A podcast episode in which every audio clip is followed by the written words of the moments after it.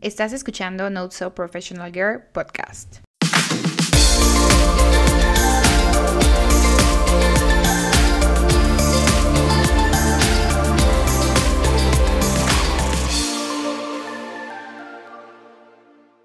Hola, ¿cómo están? Estoy muy emocionada de tenerlos en otro episodio de Not So Professional Girl. Estoy súper contenta de que estén aquí conmigo y el día de hoy estoy más emocionada porque el tema que tenemos es la autocompasión, que es un tema que se me hace súper lindo, súper bonito y que a mí me ha ayudado mucho, no solo en la parte profesional, sino también en la parte personal. Y es algo que la verdad me hace muy feliz. Y bueno, vamos ya con todo, iniciando para que tengan todo el contexto de qué se va a tratar, etcétera, etcétera quiero primero mencionar en dónde fue que encontré este concepto, cuándo fue la primera vez que escuché este concepto, el por qué, etc. Yo estaba en un curso eh, para pues entender más la ansiedad eh, que nos afecta yo creo que a la mayor parte de la población hoy en día. Y en ese curso eh, tenían varias divisiones de esta aceptación a la ansiedad, de cómo, no me gusta decir controlarla, sino más bien aceptarla y liberarte de una cierta forma de lo que te está estresando y de lo que te está diciendo, pero de una forma muy linda, ¿no? Y al final el curso se llama Desansiedad y lo lleva la psicóloga Fabiola Cuevas y lo recomiendo mucho porque la verdad a mí me ayudó bastante, tanto entender desde una perspectiva muy personal lo que era la ansiedad, entender lo que otras personas también sentían sobre la ansiedad, que a lo mejor a mí no me sucedía, pero a otros sí. Y bueno, es un curso que se los recomiendo también. Y dentro de este curso, ella también explicaba esto de la autocompasión. Entonces ahí fue cuando la primera vez que escuché y cuando lo escuché me di cuenta que realmente lo podía usar en mi día a día en todos los aspectos y obviamente el día de hoy lo voy a hablar de una forma personal pero también de la parte profesional. Este término de autocompasión eh, es donde primero lo vi fue en una TED Talk eh, y esta TED Talk fue recomendada por este curso de ansiedad y la daba una persona que se llama Christine Neff. Ella básicamente es la pues co-creadora o líderes de este movimiento sobre la autocompasión y sobre sus impactos que pues tienen muchos beneficios a la salud. Ella es una psicóloga y actualmente labora en la Universidad de Texas en Austin, Estados Unidos. Y la verdad tiene muchísimos artículos, muchísima información académica sobre la autocompasión, ha dado muchísimas pláticas acerca de la autocompasión, entonces ella se podrá decir que es la experta al 100%, incluso en la descripción del episodio les voy a dejar la liga para que vayan a su página web, porque todo lo que voy a hablar hoy es crédito 100% de ella y lo saqué de su página web y de sus TikToks y diferentes cosas que yo he visto en otros medios, pero al final de cuentas es todo lo que ella ha transmitido a través de estos artículos y a través de los años. Entonces se los recomiendo mucho y ahora sí vamos a iniciar con qué es la autocompasión. Realmente algo que me gusta mucho de Christine es que cuando ella explica lo que es autocompasión,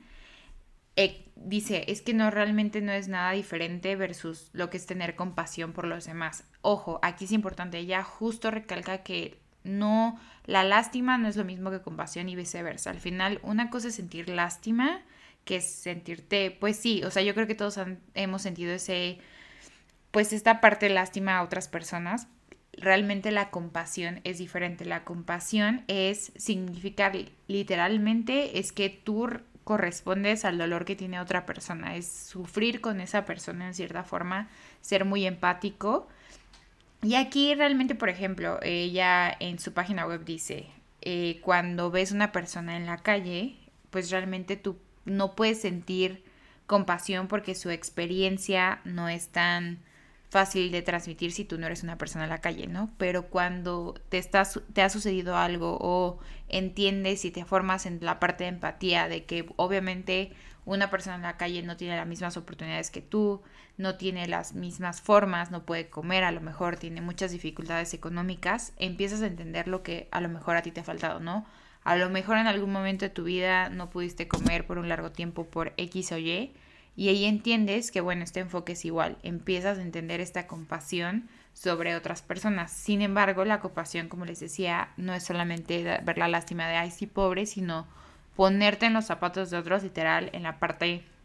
empática de decir, ok, si hay un problema, eh, lo siento, de verdad, es como desde una parte muy emocional y sentimental, estás entendiendo lo que está viviendo otra persona. Y ahora, entonces, ya entendiendo lo que es compasión o autocompasión, específicamente ella explica que la autocompasión es actuar de la misma manera contigo mismo cuando estás pasando por un momento difícil o cuando tienes algún problema. Entonces tú, en lugar de juzgarte sobre, por ejemplo, vamos a hablar, em, no sé, estás buscando trabajo, llevas muchos meses y no hay forma de que encuentres trabajo por X o Y razón. Has tenido muchísimas entrevistas, has estado en diferentes este, foros donde puedes conseguir trabajo y realmente no lo has conseguido. En lugar de empezar a regañarte, a autodecir cosas negativas como es que seguramente no tengo lo suficiente, seguramente la experiencia no es lo suficiente, estoy pidiendo menos, estoy pidiendo más dinero, etcétera, etcétera, etcétera. En lugar de hablarte mal hacia ti mismo, tú puedes entender cómo está compasión. Autocompasión es el decir, ok, yo entiendo que el trabajar es una necesidad y muy probablemente la necesidad sea económica y quieres tener más experiencia y todo lo demás, pero al final de cuentas te está como quitando una necesidad básica que es la parte de la economía para comprar todas estas necesidades que, como el alimento, etcétera. Entonces, en lugar de juzgarte, lo entiendes, dices, es que me está afectando a mí mismo, estoy aceptando mi dolor y en lugar de juzgarte sobre ese tema, es tener esta parte de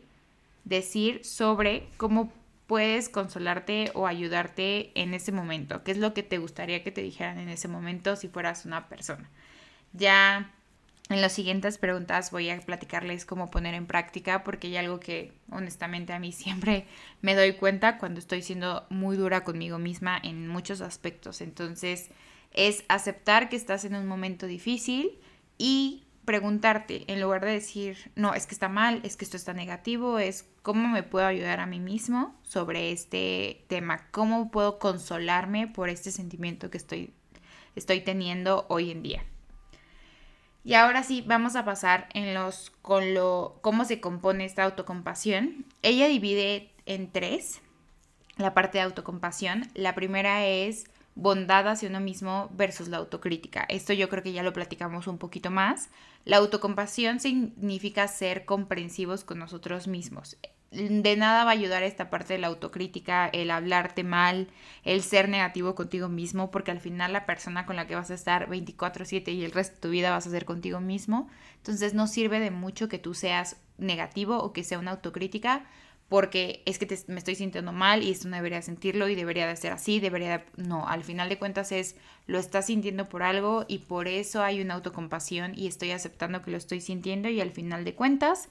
pues en lugar de negar eh, y luchar contra el sentimiento, lo aceptas y, lo, y al final de cuentas sana mejor que si te negaras a aceptarlo.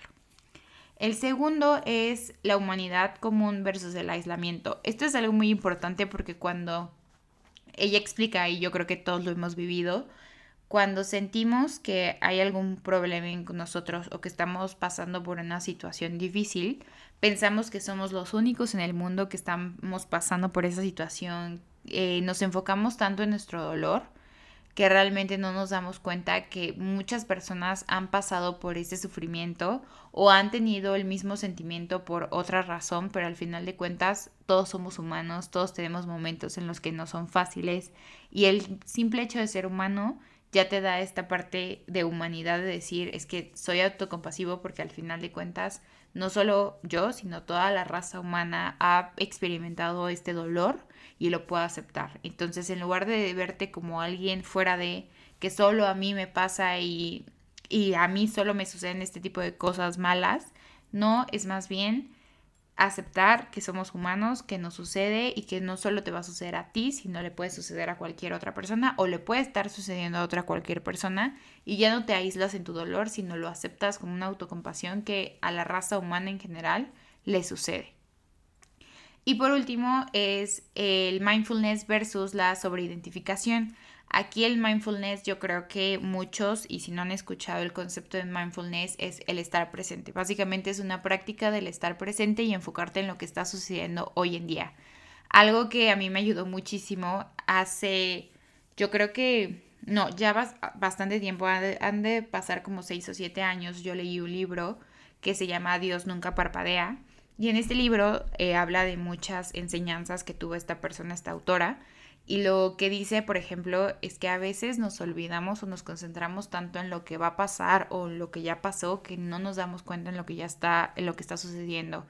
Y ella decía que a veces eh, por ejemplo, cómo funciona un coche, ¿no? Cuando estamos en oscuras o cuando vamos en un lugar donde hay una neblina en carretera, a veces lo que te está dando la visibilidad es un metro, tus luces de enfrente del coche y no puedes ver, nada más, ¿no? Y de ti va a depender, obviamente, la velocidad, pero va a depender de ir avanzando poco a poco y no podrías acelerar mucho porque tú no sabes qué hay más allá, sino simplemente te enfocas en lo visible, en lo de un metro y vas avanzando poco a poco y eso es lo que te da la oportunidad de seguir avanzando y llegar al destino al que quieras llegar.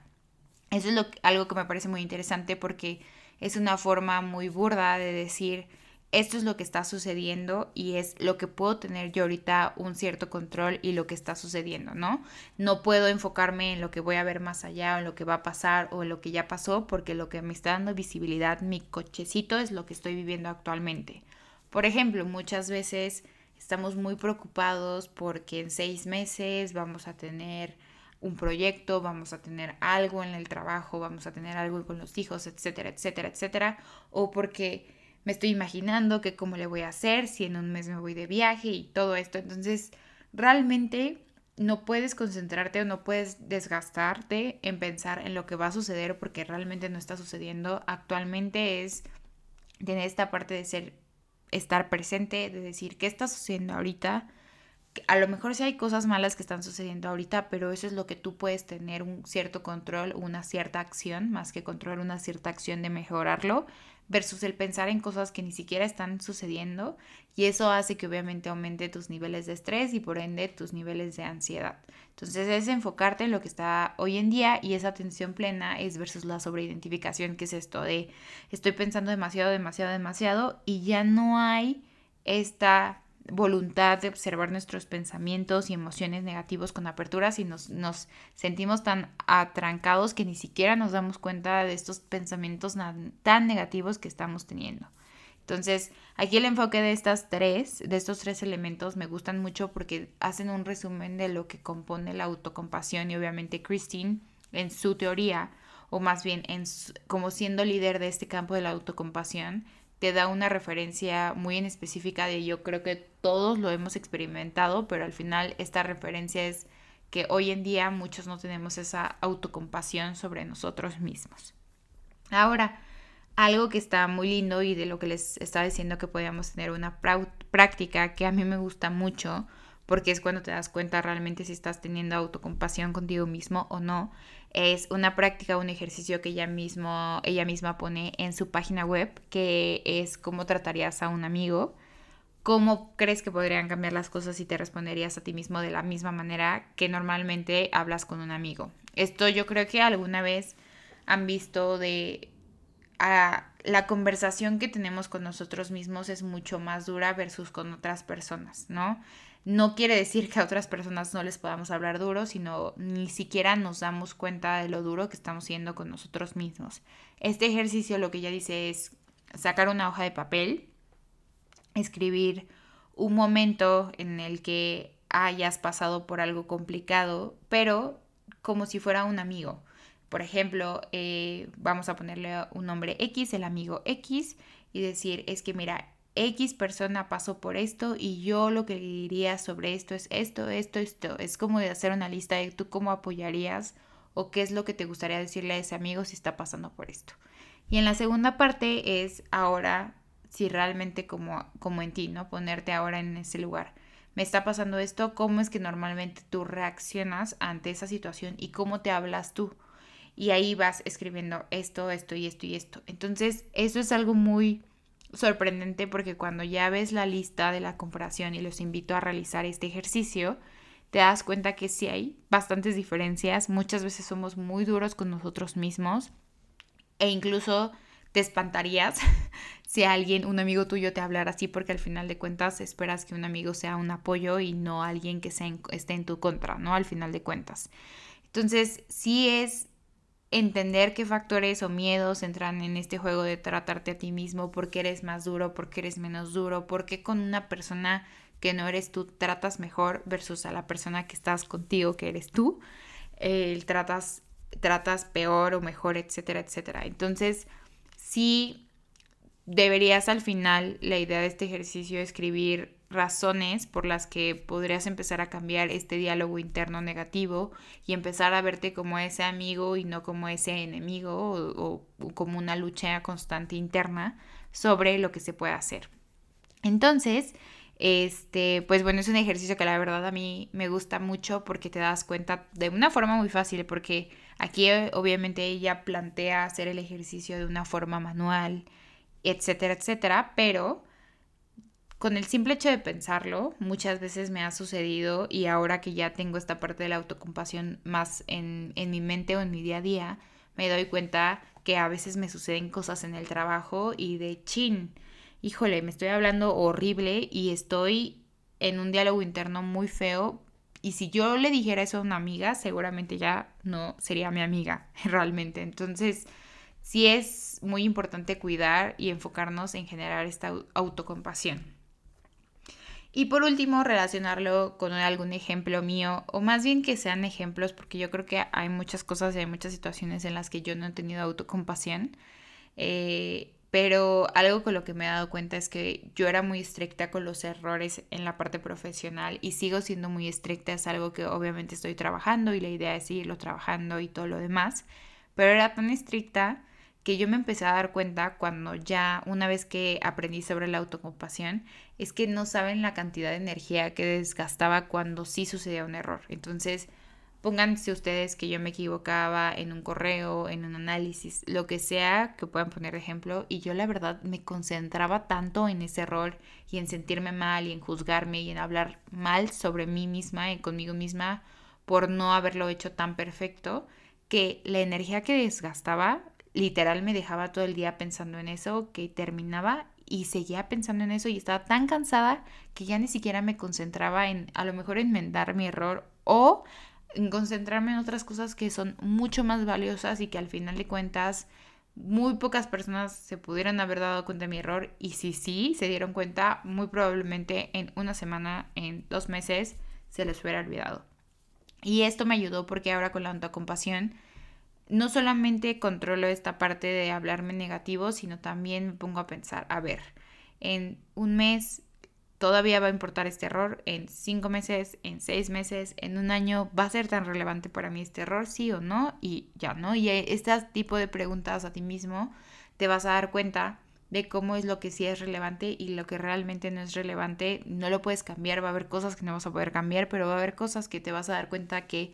el orden de importancia es muy bajo y no tienes que darle tanto peso y más bien es una autocompasión de decir, me equivoqué, ¿Cómo puedo yo mejorar mi endor? Ah, bueno, ahora ya sé que debo tener más cuidado con esta situación para no volver a repetirlo o debo de aceptar que a mí me cuesta trabajo el equivocarme, entonces tengo que empezar a tener ciertas herramientas para aceptar más mis errores en lugar de juzgarme y de hablarme tan negativamente. Y bueno, la verdad como les decía, es un tema muy lindo que a mí me gusta mucho, que cuando lo empecé, cuando lo escuché de Christine y de este curso de desansiedad, me ha ayudado mucho en aspectos tanto personales, pero aquí como específicamente hablamos en términos laborales, pues también me ha ayudado bastante, porque ahí me doy cuenta que al final de cuentas la autocompasión me lleva a un lugar más seguro y un lugar en el que yo me sienta mucho mejor como persona y que me haga crecer, versus la autocrítica, que sería todo lo contrario y al final me termina desgastando y ni siquiera me deja enfocarme en lo que realmente importa. En fin, espero que este episodio les haya gustado mucho. Les mando un fuerte abrazo y nos vemos la siguiente semana. Bye.